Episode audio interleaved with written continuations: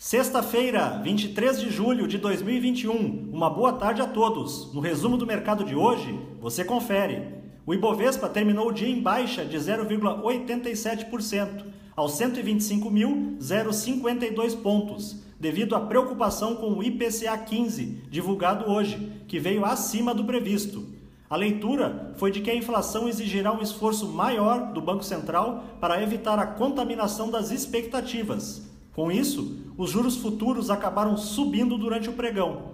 Na semana, a bolsa acumulou perda de 0,72%. Na ponta positiva, as units da Renova Energia, em alta de 4,13%, subiram com a notícia de que a empresa aceitou a proposta do fundo Mubadala para a compra de sua subsidiária, a Brasil PCH, que possui 13 pequenas centrais hidrelétricas. Os papéis preferenciais da Uzi Minas, com ganhos de 1,41%, foram positivamente impactados pela divulgação do Instituto Aço Brasil de que a produção mensal de aço bruto no país aumentou 45% em junho deste ano, na comparação com o mesmo período de 2020. Na ponta negativa, as ações preferenciais da Braskem, em baixa de 5,56%, caíram devido à divulgação da prévia dos resultados operacionais referentes ao segundo trimestre deste ano. Entre as possíveis causas para o mau desempenho está uma parada não programada em uma das plantas da companhia.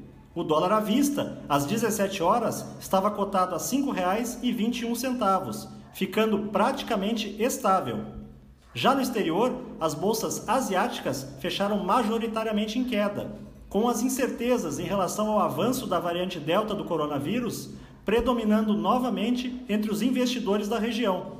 No Japão, não tivemos pregão por conta de feriado, da mesma forma que ontem. E o índice chinês Xangai Composto teve baixa de 0,70%. Os mercados na Europa encerraram em alta, repercutindo os dados das vendas no varejo do Reino Unido, que cresceram 0,5% em junho, na comparação com maio. A alta acabou contrariando as previsões baixistas e reforçando o sentimento de otimismo com a retomada econômica. O índice Eurostock 600 fechou em alta de 1,09%. As bolsas americanas terminaram em alta, renovando recordes históricos de fechamento o bom humor do mercado é fruto dos bons resultados que vêm sendo apresentados na atual temporada de balanços corporativos. O Dow Jones subiu 0,68%, o Nasdaq teve alta de 1,04% e o S&P 500 avançou 1,01%.